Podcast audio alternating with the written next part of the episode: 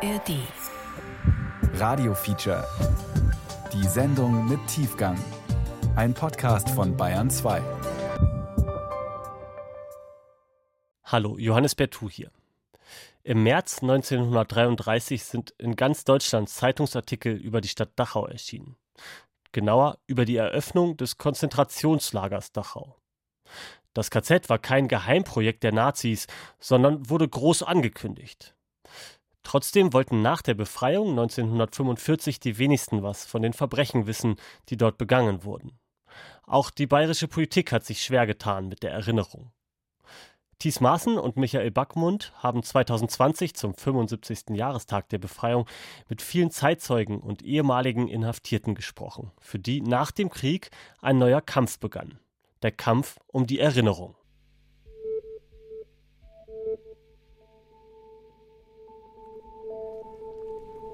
Also es löst genau die Gefühle aus, die es auslösen soll. Das Bedrückende, Beklemmende. Also man errichtet ja die Orte, um zu erinnern, dass sich das nicht wiederholen darf.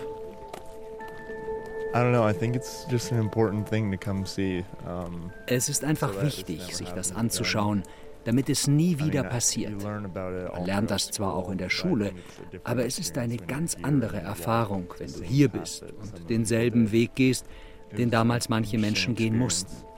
Als ich durch das Tor gegangen bin, war das für mich sehr emotional. Einfach da zu sein und es zu sehen.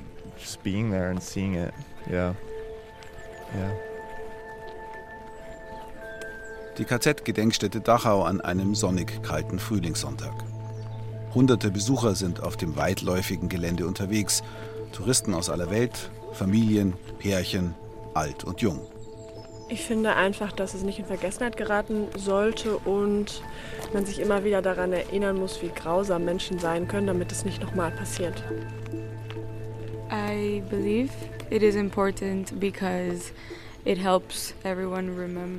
glaube, es ist wichtig, denn es hilft uns allen, uns daran zu erinnern, was Menschen aus aller Welt, aus mehr als 34 Ländern hier durchgemacht haben. Es erinnert uns daran, dass wir so etwas in Zukunft verhindern können.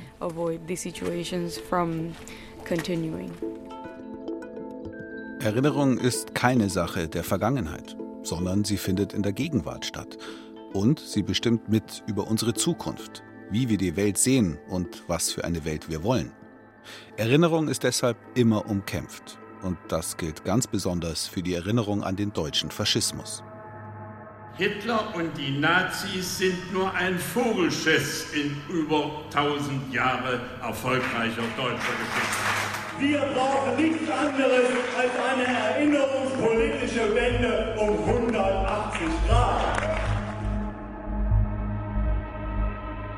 An kaum einem Ort zeigt sich der Kampf um die Erinnerung so plastisch wie in Dachau, wo die Nazis im März 1933, keine zwei Monate nach ihrer Machtübernahme, eines ihrer ersten Konzentrationslager errichtet haben und wo heute die KZ-Gedenkstätte Dachau an die damaligen Verbrechen erinnert.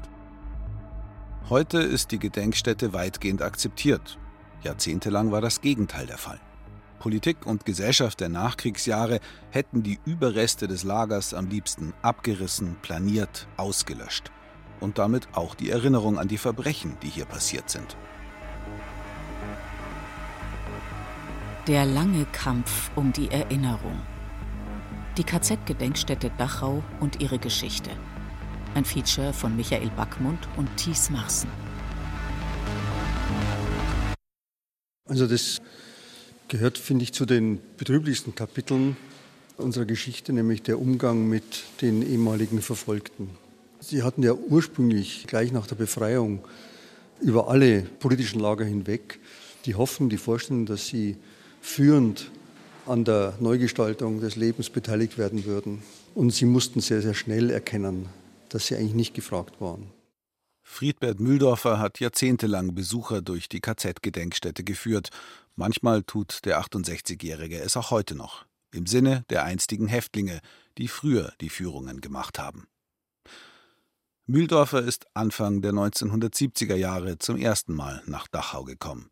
Als Geschichtsstudent sucht er Kontakt zur Vereinigung der Verfolgten des Naziregimes VVN und lernt dort zahlreiche Überlebende des KZ Dachau kennen. Begegnungen, die sein Leben geprägt haben. Mühldorfer freundet sich mit ehemaligen Häftlingen an und engagiert sich selbst in der VVN und gerät dadurch ins Visier der bayerischen Behörden, denn die VVN wird als verfassungsfeindlich eingestuft. Bayern ist heute das einzige Bundesland, das die VVN immer noch vom Geheimdienst beobachten lässt. Die VVN sei, so heißt es im bayerischen Verfassungsschutzbericht, die bundesweit größte linksextremistisch beeinflusste Organisation im Bereich des Antifaschismus. Sie verfolge einen, Zitat, kommunistisch orientierten Antifaschismus. Für Friedbert Mühldorfer hatte diese Einstufung ganz konkrete Folgen. Er erhielt in Bayern zeitweise Berufsverbot. Und er musste erleben, wie auch die ehemaligen Dachau-Häftlinge jahrzehntelang ausgegrenzt wurden. Erinnerung war kein Thema und es war eher eine Sache, die Wählerstimmen kostete, und zwar letztlich für alle Parteien. Und so mussten sie miterleben, wie also nicht nur sie ausgegrenzt werden, sondern wie gleichzeitig eben ehemalige Nazis, auch ihre Peiniger, freigekommen sind durch die Spruchkammer einerseits oder auch durch Prozesse, falls es überhaupt welche gegeben hat, mit relativ geringen Strafen. Die Nazis inhaftieren im KZ Dachau über 200.000 Menschen und ermorden etwa 43.000 von ihnen. Anfangs werden hier vor allem politische Gegner der Nazis, Juden, Sinti und Roma, Homosexuelle und Geistliche eingesperrt. Später dann, nach Kriegsbeginn, tausende Nazi-Gegner aus ganz Europa. Viele SS-Männer, die später in den Vernichtungslagern in Osteuropa morden werden, lernen hier ihr grausames Handwerk, weshalb Dachau als Schule der Mörder bezeichnet wird. Kurz vor Kriegsende werden in den Dachauer Außenlagern rund 10.000 Jüdinnen und Juden durch Arbeit vernichtet. Der ehemalige Häftling Max Mannheimer hat diese Hölle überlebt.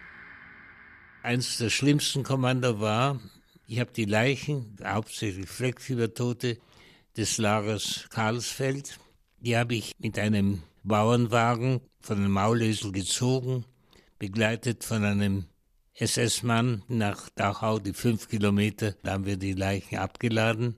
Die wurden dann ins Krematorium, wir durften nicht in den Krematoriumsbereich gehen. Am Ende seines Bestehens wird das KZ Dachau also noch zum Tatort des Holocaust. Doch am Anfang hat das Lager eine andere Funktion. Darauf weist in der Ausstellung der Gedenkstätte ein Zeitungsartikel hin, erschienen am 22. März 1933. Am Mittwoch wird in der Nähe von Dachau das erste Konzentrationslager eröffnet. Es hat ein Fassungsvermögen von 5000 Menschen. Hier werden die gesamten kommunistischen und soweit notwendig Reichsbanner und marxistischen Funktionäre, die die Sicherheit des Staates gefährden, zusammengezogen. Ja, hier zum Beginn der Ausstellung eine Stelle, an der ich mit Schulklassen immer stehen bleibe. Ich finde es äh, eine Schlüsselstelle überhaupt fürs Verständnis des ganzen Lagers. Das war ja in allen wesentlichen Zeitungen in Bayern und auch in Deutschland wurde das entsprechend berichtet, sollte auch berichtet werden als Abschreckung. Es ist deswegen zentral, weil damit auch ausgedrückt ist, was die Funktion des Lagers war. Ein Lager ausschließlich für diese politischen Gegner und zwar vor allem aus der Arbeiterbewegung. Ich finde es deswegen wichtig, weil das ganz, ganz häufig vergessen wird oder auch unterschlagen wird, wozu das Lager ursprünglich gedient hat, nämlich zur Verfolgung der politischen Gegner aus der Arbeiterschaft. Kommunisten, Sozialisten, Marxisten, Gewerkschafter, wie der damals 22-jährige Hugo Jakusch aus München. In der Früh um 5 Uhr haben sie mich verhaftet. Da bin ich gekommen zuerst in die Giesinger Woche. Und da bin ich auch mit Thomas Wimmer, mit dem damaligen Bürgermeister, mit dem bin ich verhaftet worden. Und am 22. März 1933 bin ich nach Dachau gekommen, zur Eröffnung am 22. März. Und leider bin ich heute der Einzige, der noch am Leben ist, von denen, die damals nach Dachau gekommen sind. Hugo war ein Mensch, der, wie ich ihn erlebt habe, ohne jegliche Anklage einfach erzählt hat, was passiert ist. Ein Häftling, der sehr früh hier eingeliefert worden ist, der als Jugendlicher sich gegen Nazis engagiert hat in Demonstrationen in seinem Stadtteil und der leider einen Großteil seiner Jugend in Lagern vollbringen musste, der hat hier ja bei diesen sogenannten Dachauer Prozessen auch seine spätere Frau, die Ruth, eben kennengelernt, die aus einer jüdischen Familie stammte, nach England emigrierte und die hierher kam als Dolmetscherin. Und dann kommt sozusagen ein, ja, fast wie ein Märchen zusammen, nämlich der Häftling, der als Zeuge gefragt ist, der von seinen Erlebnissen, von seinem Leiden berichtet und die Immigrantin, die zurückkommt, jetzt als Dolmetscherin auf Seiten der Alliierten, der Siegermacht, und die natürlich auch begierig war, das aufzunehmen. Die Dachauer Prozesse, bei denen sich Hugo Jakusch und Ruth Eisenberg kennenlernen, sind heute kaum mehr bekannt. In Dachau stehen von Herbst 1945 bis ins Jahr 1948 hinein vor allem die SS-Wachmannschaften der deutschen und österreichischen Konzentrationslager vor Gericht. Fast 1700 Angeklagte sind während der Prozesse auf dem einstigen KZ-Gelände interniert. 426 werden zum Tode verurteilt, 268 im Kriegsverbrechergefängnis Landsberg hingerichtet. Doch von den zu Haftstrafen verurteilten Tätern sind schon Ende der 1950er Jahre alle wieder auf freiem Fuß. Die deutsche Mehrheitsbevölkerung will von den Verbrechen schon bald nichts mehr wissen und schon gar nichts von der eigenen Schuld und Verantwortung. Schließlich haben sich Millionen schuldig gemacht. Vom Blockwart bis zum Staatssekretär, vom Soldaten bis zum General, vom Arzt oder Polizeibeamten bis zum Richter. Die Deutschen wollen nichts mehr hören von der Nazizeit und sind gleichzeitig immer noch tief geprägt von zwölf Jahren Nazi-Propaganda. Wie tief, das zeigt sich beispielhaft am 16. Januar 1948. Im Bayerischen Landtag beschließen Vertreter aller Parteien einstimmig, die Staatsregierung sei zu beauftragen, mit der Militärregierung umgehend Verhandlungen aufzunehmen, um auf dem schnellsten Wege Lagerobjekte freizubekommen, in Klammern Dachau, zur Errichtung von Arbeitslagern für asoziale Elemente. Der Plan wird nicht verwirklicht. Doch nur wenige Monate später beschließt der Landtag, in den einstigen Häftlingsbaracken sogenannte Vertriebene unterzubringen, vor allem Sudetendeutsche, die nach der deutschen Niederlage die Tschechoslowakei verlassen mussten. Mehr als 15 Jahre wird das KZ-Gelände als Flüchtlingslager genutzt. Die Bewohner versuchen sich wohnlich einzurichten. Es gibt Kneipen, ein Kino, sogar eine Außenstelle des Finanzamts. Die hier leben mussten, die haben versucht, sich ein einigermaßen normales Leben aufzubauen.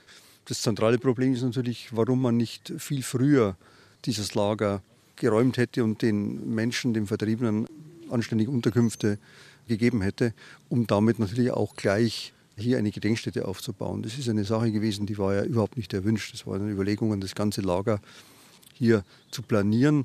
Und es war dann eigentlich nur den ehemaligen Häftlingen zu verdanken, dass die sich engagiert haben und darauf gedrungen haben, dass hier eine Gedenkstätte errichtet wird. Ein erster provisorischer Gedenkort wird noch während der Dachauer Prozesse eröffnet, im ehemaligen Krematorium des KZ. Erstellt von befreiten Häftlingen, von denen viele bei den Prozessen als Zeugen aussagen. Drastisch wird die Brutalität im Lager gezeigt. Lebensgroße Puppen in Häftlings- und SS-Uniformen veranschaulichen Prügelstrafen oder das berüchtigte Pfahlhängen. Den Häftlingen werden die Hände auf den Rücken gebunden, dann werden sie an den Händen aufgehängt. Stundenlang. Vor dem Krematorium hat die US-Militärregierung ein Schild angebracht. This area is being retained as a shrine to the 38,000 individuals who were cremated here. Please do not destroy. Dieses Areal wird als heilige Stätte erhalten für die 38.000 Menschen, die hier eingeäschert wurden. Bitte nicht zerstören. Am 10. September 1950 wird eine neu gestaltete Ausstellung im einstigen Krematorium eingeweiht. Das Interesse, insbesondere von ausländischen Gästen und US-Soldaten, ist groß. Doch Gesellschaft und Politik in Deutschland wollen mit dem KZ und der Erinnerung nichts mehr zu tun haben. Die Ausstellung wird als Schandfleck empfunden. Mit einem Artikel in der Süddeutschen Zeitung unter dem Titel Wenn das Grauen zur Sehenswürdigkeit wird, startet im Januar 1952 eine regelrechte Kampagne gegen den Gedenkort. Mit Erfolg.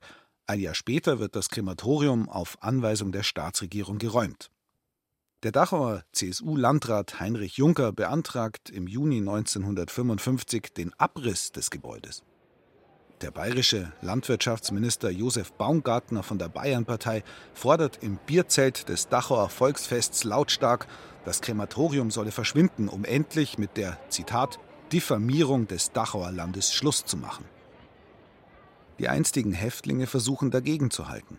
Sie organisieren sich über Landesgrenzen hinweg, veranstalten Fahrten nach Dachau. Das internationale Dachau-Komitee, das als geheime Organisation schon im KZ bestanden hat, wird neu gegründet. Zu den wenigen Unterstützern aus der bayerischen Politik gehört der SPD-Politiker Wilhelm Högner. Das deutsche Volk vergisst zu schnell. Es will aus der Geschichte nichts lernen. Nur so ist es zu verstehen, dass die Schuldigen an dem größten Unglück unserer Geschichte nach dem Umlauf von zehn Jahren Rechtfertigungen schreiben konnten, ohne dass man sie öffentlich an den Pranger stellte, ja dass Schuldige sich schon wieder frech als Ankläger aufspielen durften. Högner ist selbst vor den Nazis ins Exil geflohen. Mitte der 1950er Jahre wird er während der sogenannten Viererkoalition kurzzeitig bayerischer Ministerpräsident. Als solcher hält er am 24. April 1955 bei der Gedenkfeier zum 10. Jahrestag der Befreiung des KZ Dachau eine eindrucksvolle Rede. Übrigens, bis das nächste Mal ein bayerischer Ministerpräsident in Dachau spricht, wird es Jahrzehnte dauern. Für uns Deutsche darf und kann die Geschichte des Dritten Reiches nicht aus Zweckmäßigkeitsgründen verfälscht und umgelogen werden.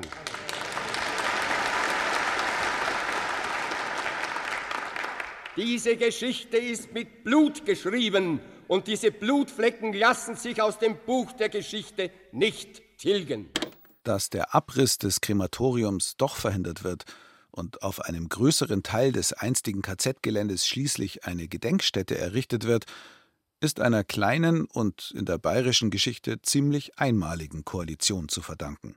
Sozialdemokraten und Christsoziale, Kommunisten und Katholiken, allesamt einstige Häftlinge. Darunter der CSU-Landwirtschaftsminister Alois Hundhammer, hier bei einer Rede im März 1959 am Krematorium. Es ist wohl unsere Hauptaufgabe, an dieser Stelle zunächst der Zehntausende zu gedenken, die in diesem Lager Dachau und der Millionen, die in den Konzentrationslagern aller Länder, die von Auschwitz bis Brendock, vom Belsen bis Ravensbrück, die in den Polizeigefängnissen und in den Gestapo-Kellern gelitten, geblutet, geschrien und den Tod erlitten haben. Hundhammer und andere Ex-Häftlinge gründen ein Kuratorium. Initiator ist der Kommunist Otto Kohlhofer. Er ist es, der die verschiedenen politischen Fraktionen versöhnt, indem er den sogenannten Geist der Lagerstraße beschwört. Die langjährige Leiterin der KZ-Gedenkstätte Barbara Distel erinnert sich. Also man muss zusammenstehen und wir haben das gelernt im Lager, dass es auf den Einzelnen ankommt und dass man sozusagen gemeinsam für dieses Ziel kämpfen muss. Dieser Geist der Lagerstraße schweißt die ehemaligen Leidensgenossen zusammen. In der Gesellschaft aber bleiben die Ex-Häftlinge isoliert. Also die katholische Kirche wollte nichts wissen von den Pfarrern, die im KZ waren. Die waren zum Teil absolut verbittert, weil sie überhaupt keine Stimme hatten. In der CSU, da gab es halt den Hundhammer und dann gab es noch den Ochsensepp. Aber sonst gab es da auch kein Interesse. Also die Gesellschaft insgesamt wollte sich nicht damit beschäftigen. Sie haben Bibliothekarswissenschaften studiert und haben dann anfänglich ja ganz viel im Archiv der KZ-Gedenkstätte und der Bibliothek gearbeitet. Wie sah da Ihre Arbeit aus? Ich bin zusammen auch mit meiner Vorgängerin in Archive gefahren und haben nach Unterlagen gesucht. Ich war mit ihr ganz früh in Auschwitz. Wie war das damals? Ja, das war grauenvoll. es war im Winter ja, das war 64 wahrscheinlich im Winter, es war irgendwie 20 Grad unter Null, wurden wir untergebracht im Arbeitszimmer von Höss, dem Kommandanten. Vor dem Arbeitszimmer stand der Galgen, an dem er dann 48, glaube ich, erhängt wurde. Also dieser Ort war einfach albtraumhaft. In der Nacht alles Licht abgeschaltet worden, man ist im Dunkel da gewesen und Die Eisenbahnzüge, die dann vorbeigefahren sind, hatten noch was Albtraumhaftes und wir haben immer das Gefühl gehabt, wir müssen jetzt aufstehen und einfach weggehen. Hinzu kam, dass eben meine Vorgängerin, die Jüdin war, ihre Schwester mit Mann und drei Kindern in Auschwitz verloren hatte. Also die da ermordet wurden und die dann da irgendwie gesessen ist die ganze Nacht und Unterlagen durchgesehen hat und Fotos. Barbara Distel begleitet damals Ruth Jakusch, die vor den Nazis ins Exil geflohen ist und nach ihrer Rückkehr den einstigen Dachau-Häftling Hugo Jakusch geheiratet hat. Sie bereiten im Auftrag des Internationalen Dachau-Komitees die Eröffnung der Gedenkstätte Dachau vor. Am 9. Mai 1965 ist es soweit. 640 ehemalige Dachau-Häftlinge und einige tausend Besucher versammeln sich anlässlich des 20. Jahrestags der Befreiung auf dem einstigen Appellplatz zur Einweihung der KZ-Gedenkstätte Dachau. Viele, viele Tausende, Zehntausende Menschen sind in Dachau gestorben, um die Freiheit retten. Und wir hoffen, dass diesen Denkmal wird das für immer erinnern. Dieser kurze Originalton ist das einzige, was im Schallarchiv des Bayerischen Rundfunks von der Zeremonie erhalten geblieben ist. Sprecher unbekannt.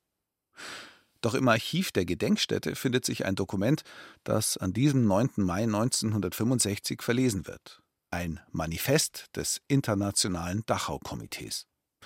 Man könnte es als das Vermächtnis der Dachau-Häftlinge bezeichnen. Die ehemaligen Dachauer Häftlinge aller Nationen und unterschiedlicher religiöser und politischer Ansichten vereinbarten an diesem 20. Jahrestag ihrer Befreiung, alles einzusetzen, damit in jedem Land die Erinnerung an die Toten aufrechterhalten wird und ihre Familien geehrt werden. Den Geist des brüderlichen Zusammenstehens, der im Lager unter ihnen herrschte, aufrechtzuerhalten. 20 Jahre nach ihrer Befreiung sind sie einig wie im Lager. Sie verkünden ihren Willen alles einzusetzen, damit es nie wieder ein Dachau geben wird. Vor allem fordern die Überlebenden, dass die Täter von damals zur Rechenschaft gezogen werden. Erste Leiterin der Gedenkstätte wird Ruth Jakusch. Zehn Jahre lang prägt sie diese Einrichtung gemeinsam mit ihrem Ehemann Hugo. Friedbert Mühldorfer, damals junger Geschichtsstudent, hat die beiden Anfang der 1970er Jahre noch erlebt. Also für uns war es in der VVN, dieser Vereinigung der Folgen des Naziregimes, immer ganz toll, wenn beide zusammengekommen sind. Die waren ein Paar, ja, wie man es selten erlebt hat, die sich äh, unterstützt haben. Und dass Ruth dann auch die erste Leiterin der Gedenkstätte geworden ist, hat sehr viel dazu beigetragen, dass die Verbindung von der Gedenkstätte mit den Verfolgten äh, sehr intensiv geworden ist. Dadurch ist auch die Gedenkstätte ja, fast zu einer zweiten Heimat für sehr viele Verfolgte geworden haben besprochen, die haben Kaffee getrunken zusammen. Das war also immer ein Kreis auch von Menschen, ja, ein Hort, wo man sich stabilisieren kann, wo man auch diskutiert hat. Zu den wenigen erhaltenen Tondokumenten von Ruth und Hugo Jakosch gehört ein Interview aus den 1980er Jahren.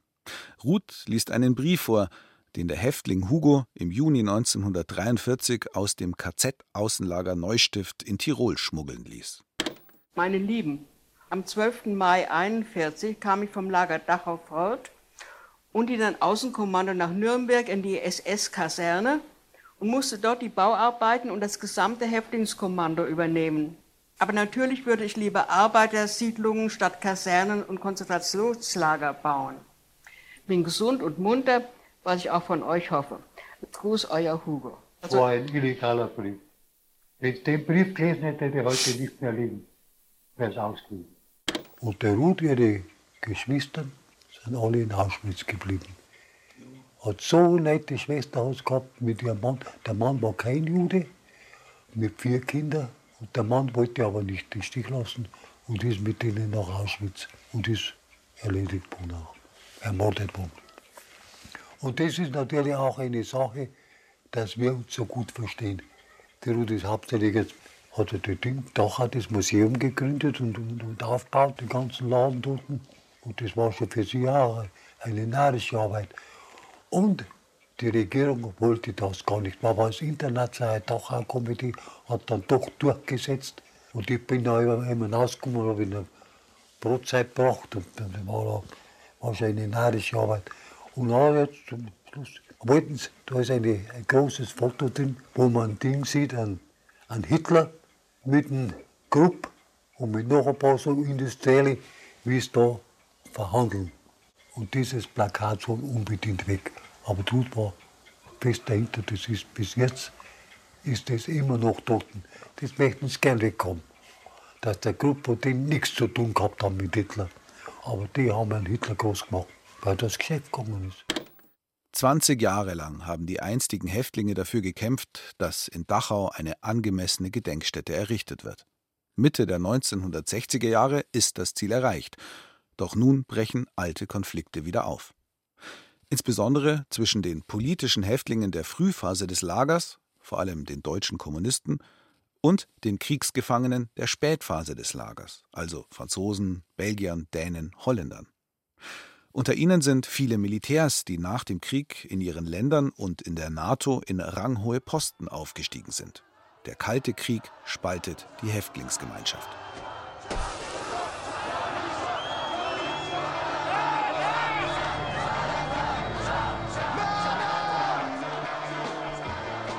Der Konflikt eskaliert schließlich 1968, in jenem Jahr, das für weltweiten Aufruhr und Protest einer ganzen Generation steht, auch in der Bundesrepublik, gegen den Krieg der USA in Vietnam, gegen verbrecherische Regimes wie in Persien oder in Griechenland, wo sich ein Jahr zuvor faschistische Militärs mit Hilfe der CIA an die Macht geputscht haben. Und gegen die vielen Altnazis in Wissenschaft, Politik, Justiz, Polizei, Geheimdiensten. In diesem aufgeheizten Klima soll eine Militärparade auf dem einstigen Lagergelände stattfinden. So plant es das internationale Dachau-Komitee, das von belgischen und französischen Militärs dominiert wird. Anlass ist im September 1968 die Einweihung des Mahnmals auf dem einstigen Appellplatz. NATO-Kompanien sollen aufmarschieren, Düsenjets in Ehrenformation das ehemalige KZ lautstark überfliegen. Als die Pläne durchsickern, formiert sich Protest an der Münchner Universität. Einer der Beteiligten ist der damals 26-jährige Student Jürgen Heckel. Da war im Hörsaal 101, wo wir immer getagt haben, ein Teach-In und da ging es um die Einweihung des Ehrenmals in Dachau. Und was uns geärgert hat, dass amerikanische Militäreinheiten da üben, Flugzeuge und Militäreinheiten. Und das hat uns schon empört und dann sind wir dann nach Dachau gefahren. Und dann waren aber auch schon Plakate gegen den Vietnamkrieg, gegen den Schah von Persien. Und dann, was mich schon ein bisschen beunruhigt hat, auch so Ho Chi Minh, Ho Chi Minh haben wir gebrüllt, also ich nicht mit, aber die meisten. Und dann war das noch durch die Flugzeuge, die da geflogen sind und das Militär, das hat auch so Unruhe noch geschaffen, hat irgendwie die Stimmung unwahrscheinlich angeheizt in dem Ganzen. Das hat sich dann hochgeschaukelt und dann sind wir in Richtung Mahnmal auch gestürmt sozusagen, ja. Und dann kam der Eingriff von der Polizei, Ordner, ehemalige Häftlinge und viele von den KZern haben gedacht, das sind junge Nazis. Wenn ich das richtig verstanden habe, sind ja viele deutsche Überlebende offensichtlich gar nicht da gewesen. Das heißt, es ja. waren hauptsächlich ausländische. Ja. Und die hatten natürlich auch das Gefühl, sie sind ja sozusagen von den Amerikanern befreit worden. Das KZ ist befreit worden von den Amerikanern. Und dann kommen da junge Leute und protestieren gegen die Amerikaner, wegen Vietnam, wegen Griechenland und so weiter und so fort. Ja, das konnten die nicht verstehen. Und ich finde heute falsch, was wir gemacht haben. Heute kann man auch sagen, wie kann man sowas machen? Aber das war damals eine, eine ganz, ganz andere Zeit. Überall, ob beim Verfassungsschutz, beim Bundesgericht und Verfassungsgericht, überall waren die Nazis äh, vorhanden, ja. Und es gab ja auch genügend KZler, die ähnliche Meinung hatten wie wir, aber die konnten sich nirgends artikulieren. Das war die damalige Situation in den 68er Jahren. Was ich heute sagen würde, das Wichtigste war, es gab bei dem Denkmal keine Symbole für Kriminelle, keine Symbole für sogenannte asoziale schwarze Winkel, wo viele Alkoholiker dabei waren, keine Symbole für Homosexuelle und auch nicht für Sinti und Roma. Also ganz große Lagergruppen. Erst waren es politische in Dachau, aber dann war eine ganze Zeit lang waren dieses die größten Gruppen und später dann natürlich andere Juden und so weiter. Und da hätten wir ansetzen müssen. Warum haben wir das nicht deutlicher gemacht? So hätte man Plakate machen können. Wo bleibt das Denkmal für die Sinti und Roma oder so? Das wäre politischer gewesen und das bedauere ich, dass ich nicht auf die Idee gekommen bin. Habe es auch nicht vorgetragen oder so. Hier bei der Tafel mit den Abzeichen für die verschiedenen Häftlingsgruppen kann man schon erkennen, äh, welche Menschen hier eingeliefert worden sind. Und normalerweise wird Konzentrationslager verbunden mit Juden. Dass es hier zunächst mal Menschen, vor allem aus der Arbeiterbewegung waren, also politische Gegner, ist schon eine erste Erkenntnis. Und dann natürlich dann die anderen Kategorien, also Bibelforscher, Zeugen Jehovas ist der Begriff, der heute bekannter ist, Homosexuelle, Asoziale ist oft unklar, das ist eine ganz breit gefasste Kategorie. Da sind wahrscheinlich auch die Sinti und Roma mit dabei. Sinti und Roma vor allem dabei, aber es sind dann auch äh, sogenannte Arbeitsscheue dabei, da sind Jugendliche dabei, die sich also etwa der Hitlerjugend entzogen haben, gerade in den Kriegsjahren dann. Da sind Kranke dabei, auch Alkoholiker. Berufsverbrechen ist auch eine Kategorie, die man immer erläutern muss. Die waren ja auch später wieder Minderheiten, wurden nicht beachtet, wurden ausgegrenzt. Und da gab es ja auch im Lager damals schon große Gegensätze zwischen den sogenannten politischen Häftlingen und sogenannten Berufsverbrechern oder auch Homosexuellen. Also für diese Gruppen äh, eine doppelte Ausgrenzung. Also ich weiß, auch in der Vereinigung der Verfolgten des Naziregimes, wo ich seit langem tätig bin, war das eine schwierige Sache, eigentlich erst seit den 80er Jahren, diese Thematik anzusprechen. Kaum ein Kapitel der NS-Zeit wird so lange verdrängt wie das Schicksal der Sinti und Roma, die wie die Juden seit Jahrhunderten diskriminiert und ausgegrenzt werden. Bis heute. Bayern spielt dabei eine besonders traurige Rolle. Schon lange vor 1933 richtet die Münchner Polizei eine sogenannte Zigeunerzentrale ein. Tausende Sinti werden registriert. Die Daten machen es den Nazis leicht, ihre Vernichtungspolitik auszuführen. Insgesamt ermorden die Nationalsozialisten mindestens 300.000 deutsche Sinti und osteuropäische Roma. Unzählige werden entrechtet und enteignet, eingesperrt, deportiert und zwangssterilisiert. Und auch nach 1945 werden die Daten unter dem Namen Landfahrerzentrale von der bayerischen Polizei weiterverwendet. Der Verband Deutscher Sinti, Vorläufer des heutigen Zentralrats der Sinti und Roma, macht 1980 auf diesen Skandal aufmerksam. In Dachau.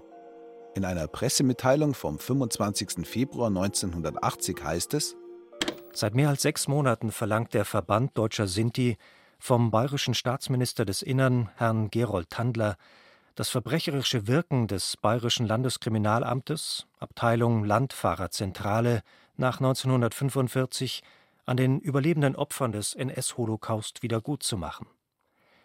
Um endlich gehört zu werden, kündigte Romani Rose, Vorstandsmitglied im Verband Deutscher Sinti, einen unbefristeten Hungerstreik im ehemaligen KZ Dachau an. In der K-Woche 1980 ist es soweit. Der Bayerische Rundfunk schickt den jungen Reporter Günther Jauch zur KZ-Gedenkstätte. Damals ist es noch weit verbreitet, Sinti und Roma mit dem diskriminierenden Begriff Zigeuner zu belegen. Die evangelische Kirche hat auf dem Gelände des Konzentrationslagers einen Raum zur Verfügung gestellt, in dem sich die etwa 20 Sinti, wie sich die Zigeuner nennen, aufhalten. Sie liegen auf Luftmatratzen oder Liegestühlen, trinken ab und zu mal aus einer Flasche Sprudelwasser, lesen ansonsten Zeitung oder schauen fern. Worum geht es den Sinti? Ihr Sprecher Romani Rose. Wir fordern, dass Herr Tandler eine öffentliche Rehabilitierung vornimmt, uns eine moralische Wiedergutmachung zuspricht damit die Akten in ihrer verhängnisvollen Wirkung in, in Behörden, in Polizeistellen ihr Gewicht verlieren. Vom bayerischen Innenministerium ist eine solche Rehabilitierung aber derzeit nicht zu erwarten. Warum nicht, erläutert Ministerialdirigent Karl Krampol. Der Herr Innenminister Dandler hat bereits mehrfach Erklärungen abgegeben, in denen er ähm, seine menschliche Anteilnahme für das Unrecht ausgesprochen hat, das den Zigeunern während des Dritten Reiches angetan wurde. Etwas darüber hinausgehendes ist nicht veranlasst. Insbesondere hat der Herr Innenminister Dandler keinen Anlass, von einem Unrecht zu sprechen, das etwa während seiner Amtszeit oder in früheren Jahren begangen worden wäre. Ein solches Unrecht durch bayerische Behörden oder bayerische Polizeibehörden ist uns nicht bekannt. Das bayerische Innenministerium sieht also keine Notwendigkeit, die Zigeuner zu rehabilitieren. Wie lange soll dann aber der Hungerstreik auf dem Gelände des Konzentrationslagers Dachau noch andauern? Wir haben angekündigt, dass wir einen unbegrenzten Hungerstreik durchführen. Ich möchte nur nochmals dem Herrn Innenminister Tandler sagen, er soll sich seiner politischen Verantwortung bewusst werden, wenn ehemalige KZ-Häftlinge, darunter Häftlinge, mit denen in Dachau medizinische Versuche gemacht wurden, hierher erneut zurückgehen und sich dabei einer großen Gefahr aussetzen. Im Klartext heißt das, und die Sinti brachten das auch deutlich zum Ausdruck, dass es unter Umständen nach 35 Jahren im KZ Dachau wieder Tote geben kann, falls Gerold Tandler nicht einzulenken bereit ist. Der Hungerstreik löst eine gesellschaftliche Solidaritätswelle aus. Die Staatsregierung ist schließlich zu einigen wenigen Zugeständnissen bereit. Nachdem einer der Streikenden einen Kreislaufkollaps erleidet, brechen die Sinti den Hungerstreik nach einer Woche ab. 13 Jahre später, im Frühjahr 1993, wird die KZ-Gedenkstätte erneut Schauplatz einer Besetzung. Diesmal sind es vor allem Roma aus Jugoslawien, das damals in einem blutigen Bürgerkrieg versinkt.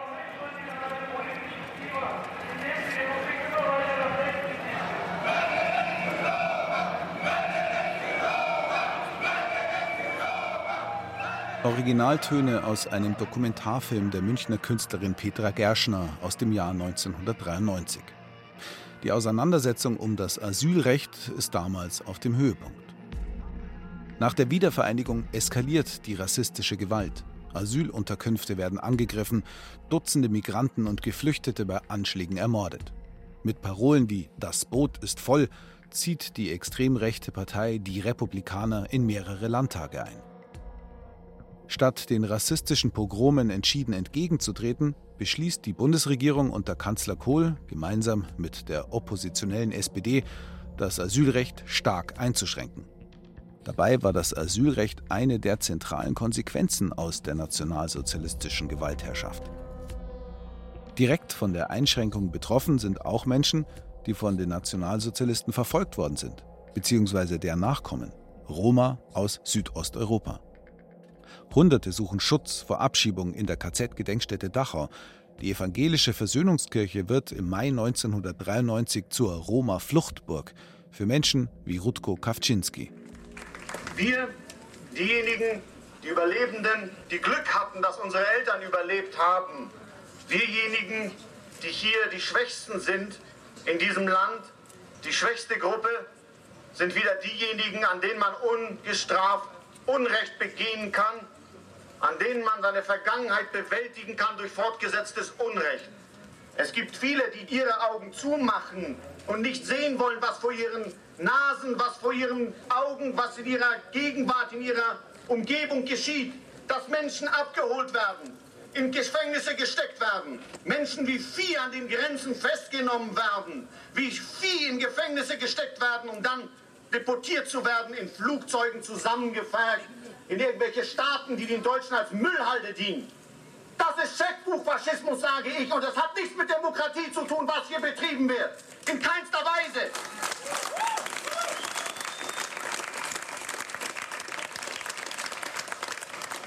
Und ein Appell an uns alle. Lasst uns gemeinsam etwas gegen diesen rassistischen Scheißkram in dieser Republik unternehmen. Ich danke euch.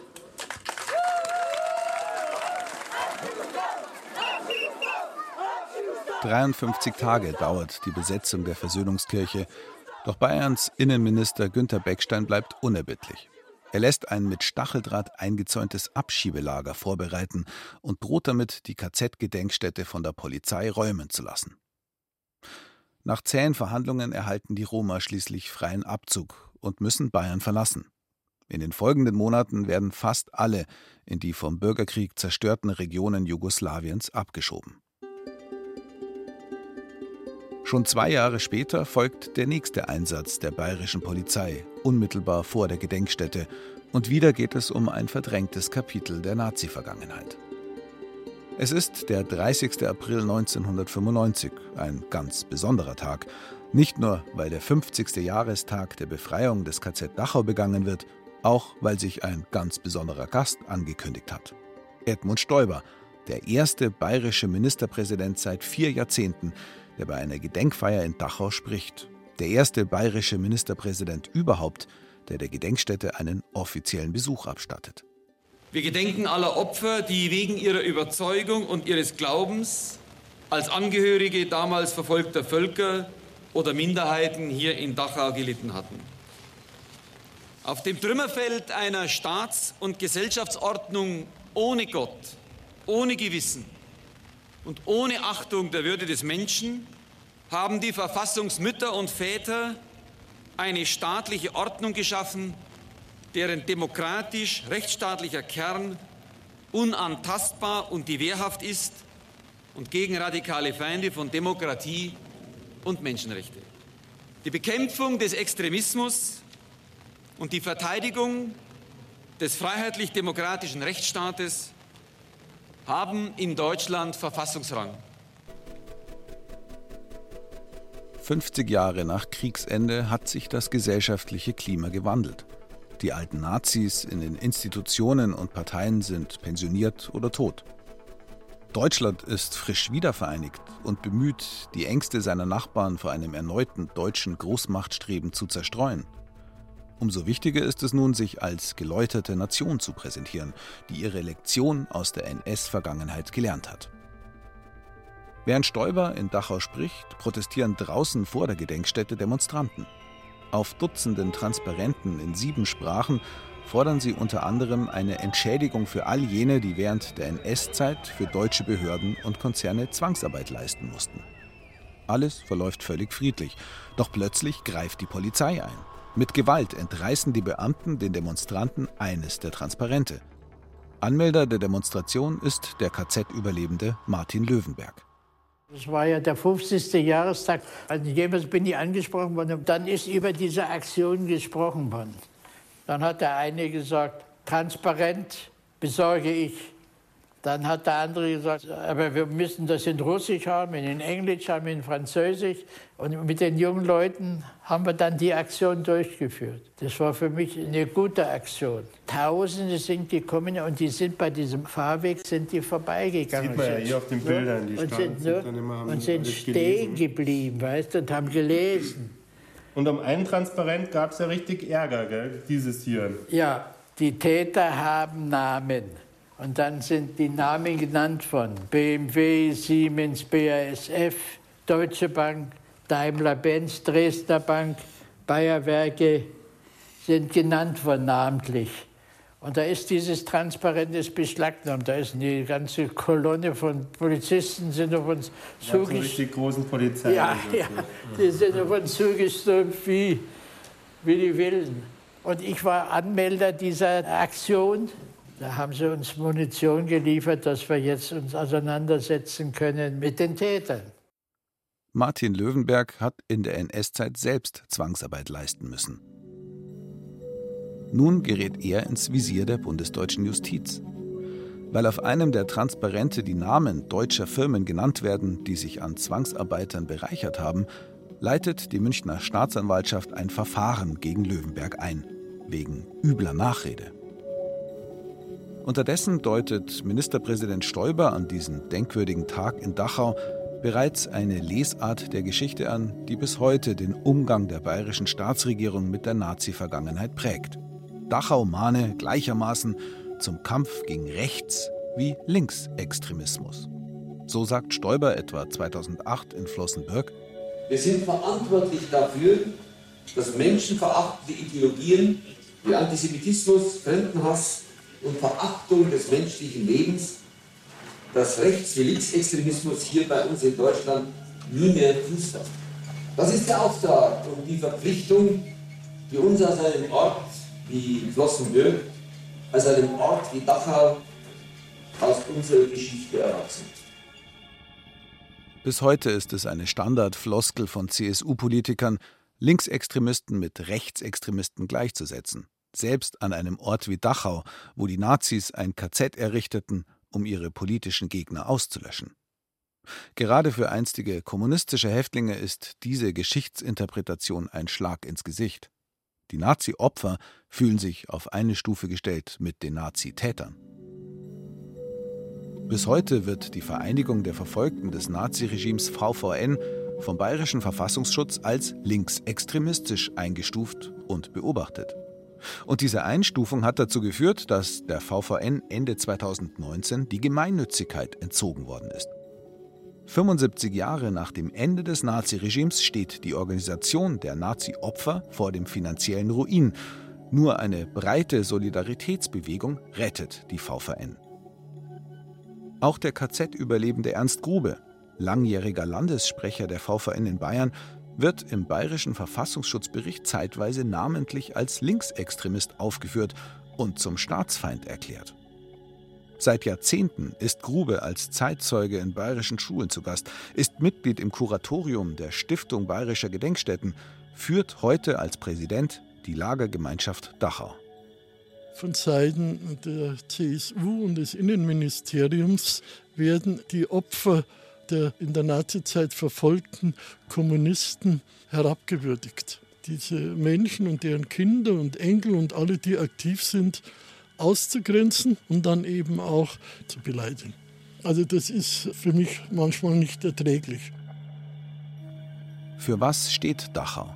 Was können wir aus Dachau lernen? Wie wollen wir uns an das erinnern, was hier passiert ist? Und wie können wir dabei denen gerecht werden, die hier gequält und ermordet worden sind? Seit einem Dreivierteljahrhundert wird um diese Frage gerungen. Und der Kampf um die Erinnerung ist nicht vorbei, wird es wohl auch niemals sein. Sicher aber ist, dieser Kampf lohnt sich. Denn auch das lässt sich in Dachau beispielhaft zeigen. Ohne das Engagement und die Ausdauer der einstigen Häftlinge und ihrer Unterstützer der Geschichtsinitiativen, der Historiker und Journalisten, all der aktiven Bürgerinnen und Bürger gäbe es heute keine KZ-Gedenkstätte in Dachau. Es gäbe keinen Lernort für Millionen Besucher aus der ganzen Welt, keinen Gedenkort für all diejenigen, die hier gelitten haben.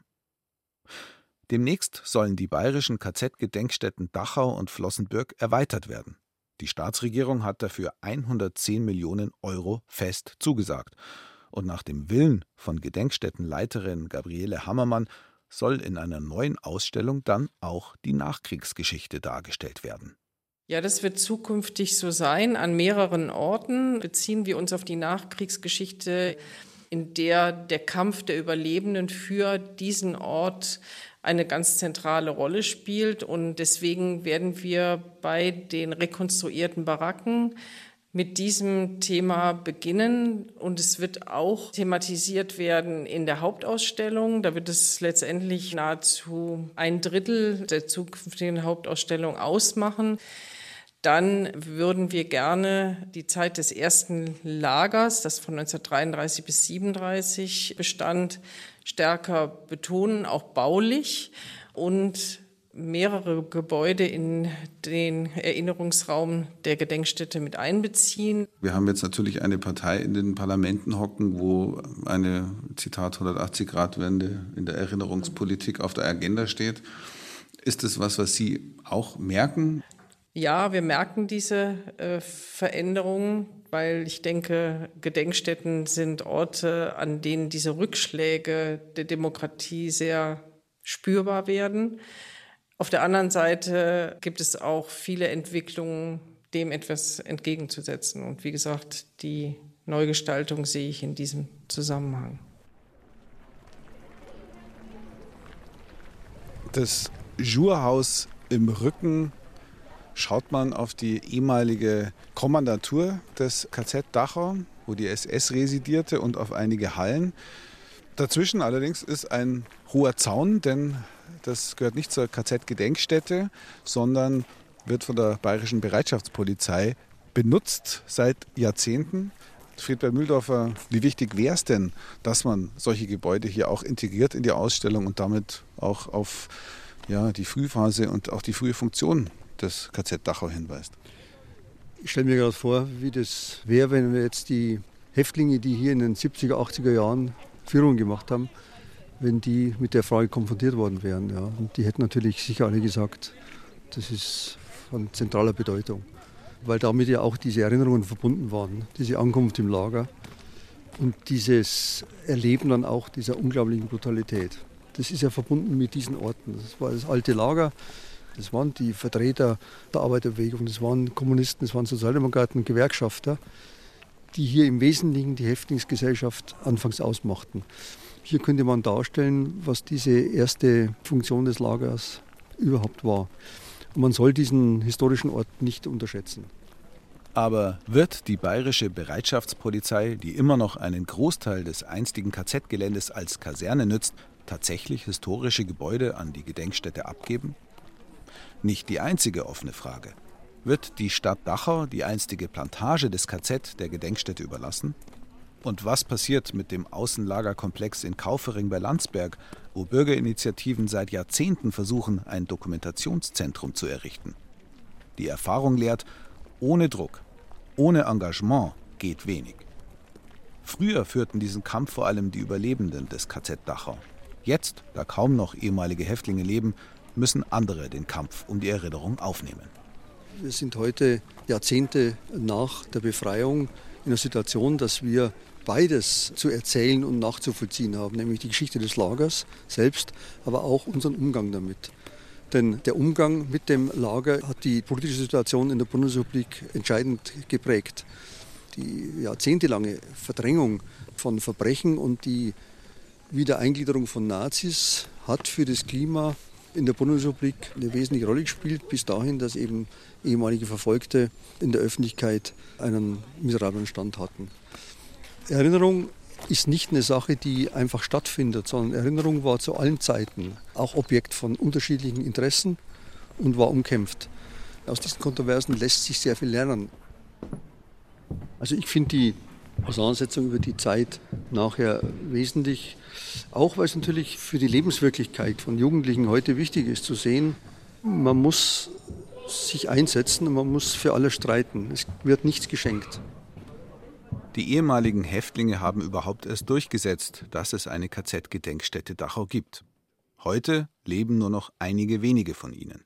Doch ihr Vermächtnis ist eindeutig. Sie haben es am 9. Mai 1965, dem Tag der Einweihung der Gedenkstätte, im Manifest des Internationalen Dachau-Komitees verkündet.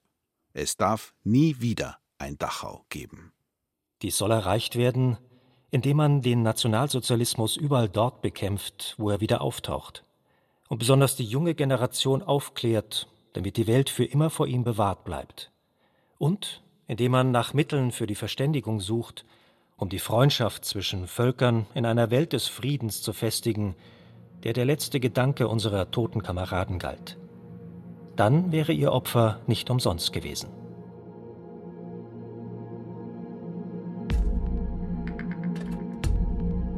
Der lange Kampf um die Erinnerung. Die KZ-Gedenkstätte Dachau und ihre Geschichte. Ein Feature von Michael Backmund und Thies Marsen. Redaktion Johannes Berthaud, Regie und Produktion Rainer Schaller, Ton und Technik Susanne Harasim. Sprecher Thies Marsen, Katja Schild, Florian Schwarz, Christopher Mann und Carsten Fabian.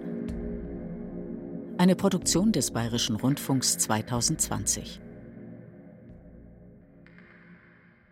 Das war das Radiofeature über die KZ-Gedenkstätte Dachau. In der ARD-Audiothek finden Sie mehr zum Thema. Zum Beispiel die Reihe Die Befreiung. Dabei geht es um den Überlebenskampf der Häftlinge aus den Konzentrationslagern Flossenbürg und Dachau und um ihre Hoffnung auf Befreiung. Außerdem finden Sie in der ARD-Audiothek eine Sendung zur Freiheitsaktion Bayern. Thies Maaßen erzählt, wie kurz vor Kriegsende tausende Menschen gegen die Nationalsozialisten aufbegehrten.